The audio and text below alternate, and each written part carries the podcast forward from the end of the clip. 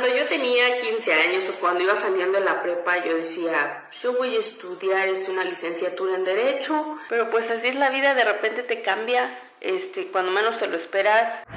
Yo llegué en guaraches y con un niño en brazos. Esa es la historia de mi vida. Había gente que me decía, no inventes, todavía ni nace y tú estás pensando ya en libros, zapatos, y... pero es que yo sentía que el mundo se me había venido encima. Esta empresa me permite ser mamá cualquier industria siempre van los hombres. La idea es que el hombre trabaja, la mujer se queda en la casa. Nosotros somos nuestro peor enemigo.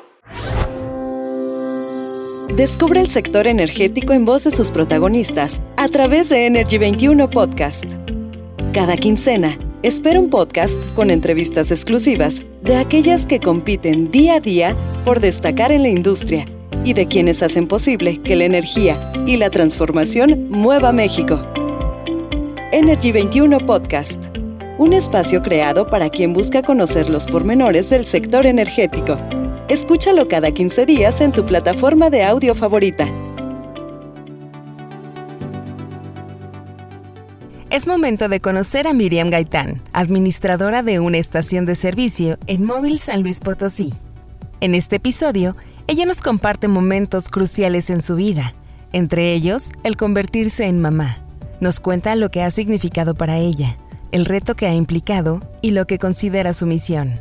Asimismo, nos revela cómo y qué la motivó para ascender en la industria de los combustibles, así como sus metas y aspiraciones. Sin más, escuchemos el podcast. Historia de vida. Cuando yo tenía 15 años o cuando iba saliendo de la prepa, yo decía, yo voy a estudiar una licenciatura en Derecho porque a mí me gusta defender a la gente. Era lo que yo decía, yo voy por esto. Pero pues así es la vida, de repente te cambia. El, mi primer eh, golpe fue cuando no entré a la universidad, porque yo decía, ¿y ahora qué voy a hacer? Si yo toda mi vida he estudiado y ahora no sé, o sea, no sé qué voy a hacer. Después me, me veo con un niño en brazos yo, yo lloraba mucho porque yo decía, ¿cómo le voy a comprar los zapatos para la escuela? ¿Cómo le voy a comprar los libros? O sea, había gente que me decía, no inventes, todavía ni nace y tú estás pensando ya en libros, zapatos y... Pero es que yo sentía que el mundo se me había venido encima.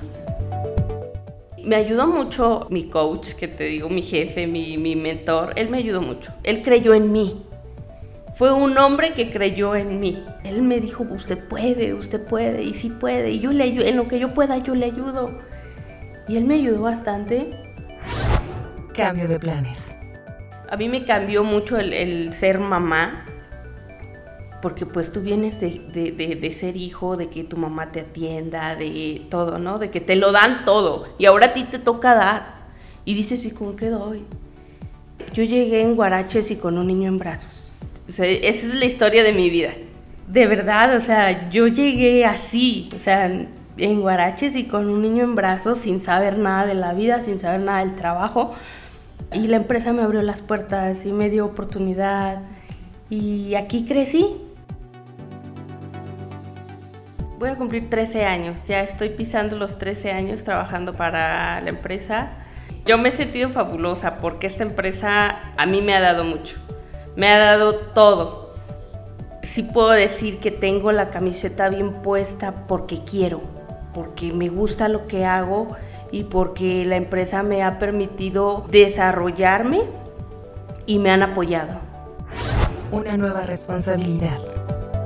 Duré cuatro meses como asistente comercial, para entonces tenía 20 años, y se da, se hace una reestructura en, la empresa y entonces el que era mi jefe, que era el administrador de la estación, eh, lo ascienden a, otro puesto y él me dice, este, usted se queda en la estación y yo, no, no, no puedo, le digo, no, o sea, yo no puedo con esta responsabilidad, no, sí puede.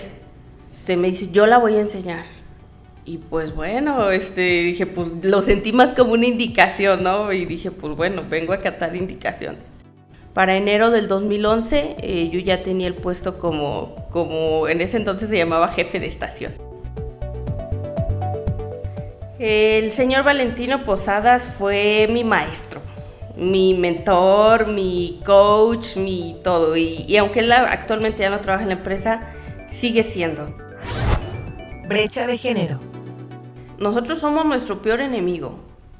Si yo digo no puedo, pues no voy a poder nunca. Pero en cambio, si yo abro mi mente y digo, pues, pues no sé, pero aprendo, yo creo que eso, o sea, es, lo que nosotros como mujeres tenemos, ¿no? Esa garra de decir, pues voy a poder.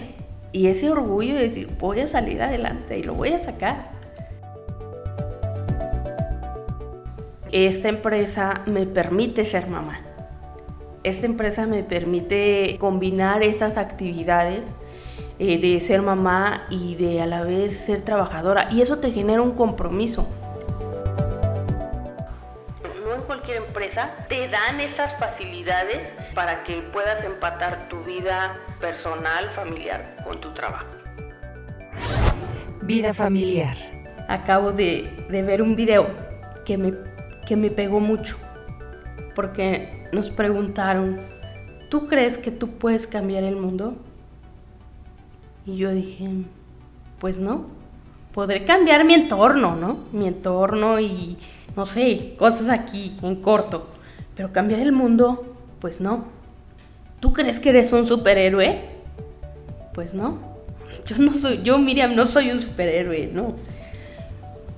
Y entonces, después vienen videos donde vienen los hijos de las personas y les dicen, ¿tú qué piensas de tu papá? ¿Qué es tu papá para ti? Mi papá es mi héroe. Mi papá puede cambiar el mundo. Mi papá y yo.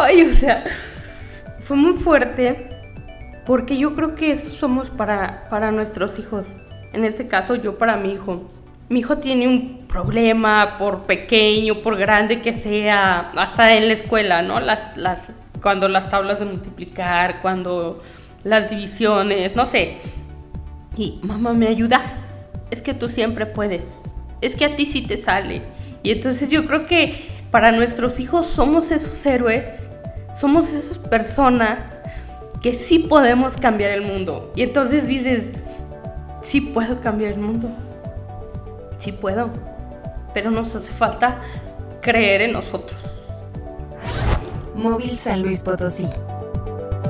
Cuando recién llegó Móvil aquí este, a San Luis Potosí, la gente decía, es lo mismo, es lo mismo, nada más este, le pusieron móvil, pero es el mismo combustible siempre de Pemex de aquí, es lo mismo.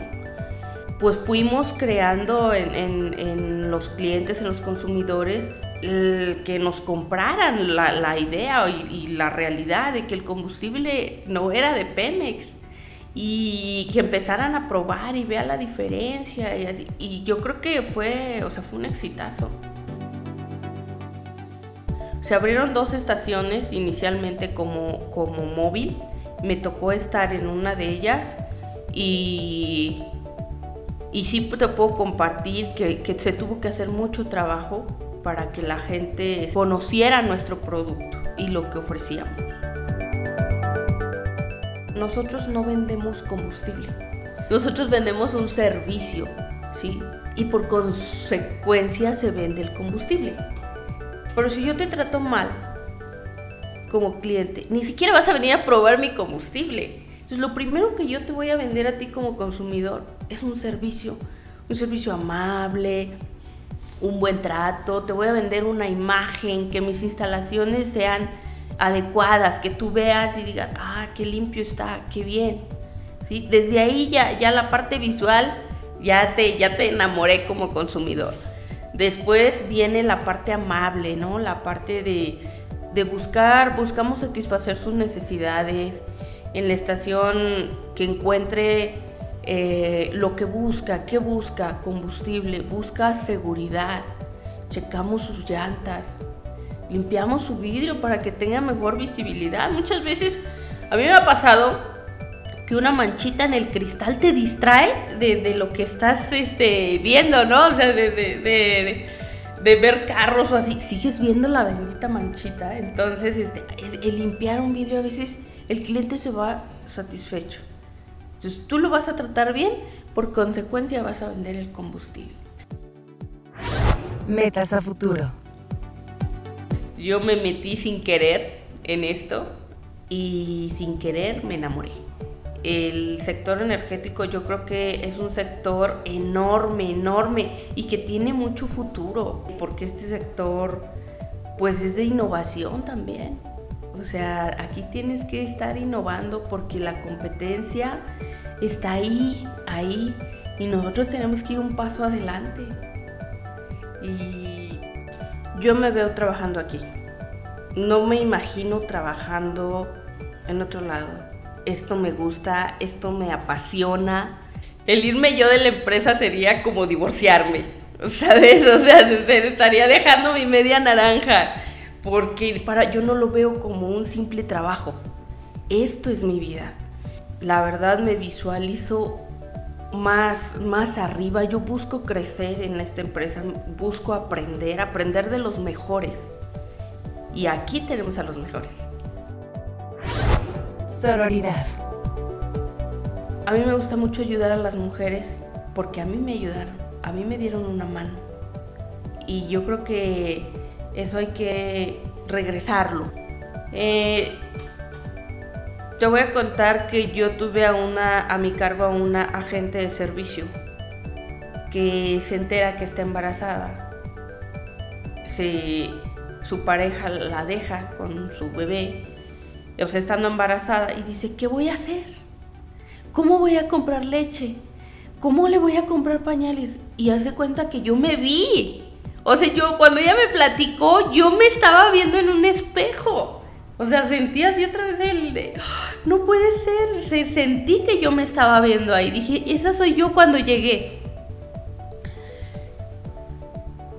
Me nació el ayudarla me nació el coacharla como a mí me coacharon, el decir, usted puede, no se rinda. Y las mujeres somos fregonas, yo le decía, que no me va a ayudar, que déjalo que no te ayude. Tú vas a poder sola. Y tú vas a poder, y tú vas a poder. pues con mucho miedo y todo, pero de siento yo que la, la supe llevar de la mano. Conclusiones. Mi misión es seguir ayudando a mujeres, seguir ayudando a compañeras, a compañeros también. Nuevamente la empresa ha confiado en mí y me han estado dejando gente a cargo para que los capacite. Hay que ayudar a la gente. Nosotros venimos a ayudar. No, no somos jefes, no venimos a ni a latillar a nadie, ni a mandar. Venimos a ayudar. Y si nosotros le damos la mano a los que están a nuestro alrededor, esto va a funcionar. Porque es un, yo le digo, te ayudo, me ayudas. Entonces cuando tenemos un objetivo en común, este, hablando de, trabajo, todos, todos te ayudan. Todos te ayudan porque a la vez se sienten como en deuda contigo, ¿no?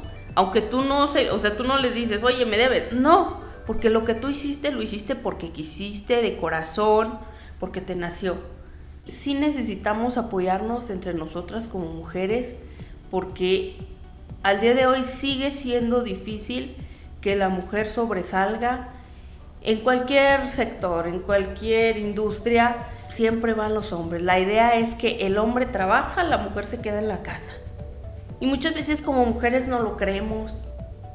Nos creemos que, no, es que sí, él, se tiene que ir a trabajar y yo me quedo en la casa cuidando a los niños y cuando venga le tengo la comida hecha y ya tiene que estar la casa limpia porque ya va a llegar. Y yo creo que no, es un trabajo en equipo. Así concluimos con el cuarto episodio del Energy 21 Podcast. Esperen muy pronto otra edición más a través de las plataformas digitales. Mi nombre es Daniela Loredo. Hasta la próxima.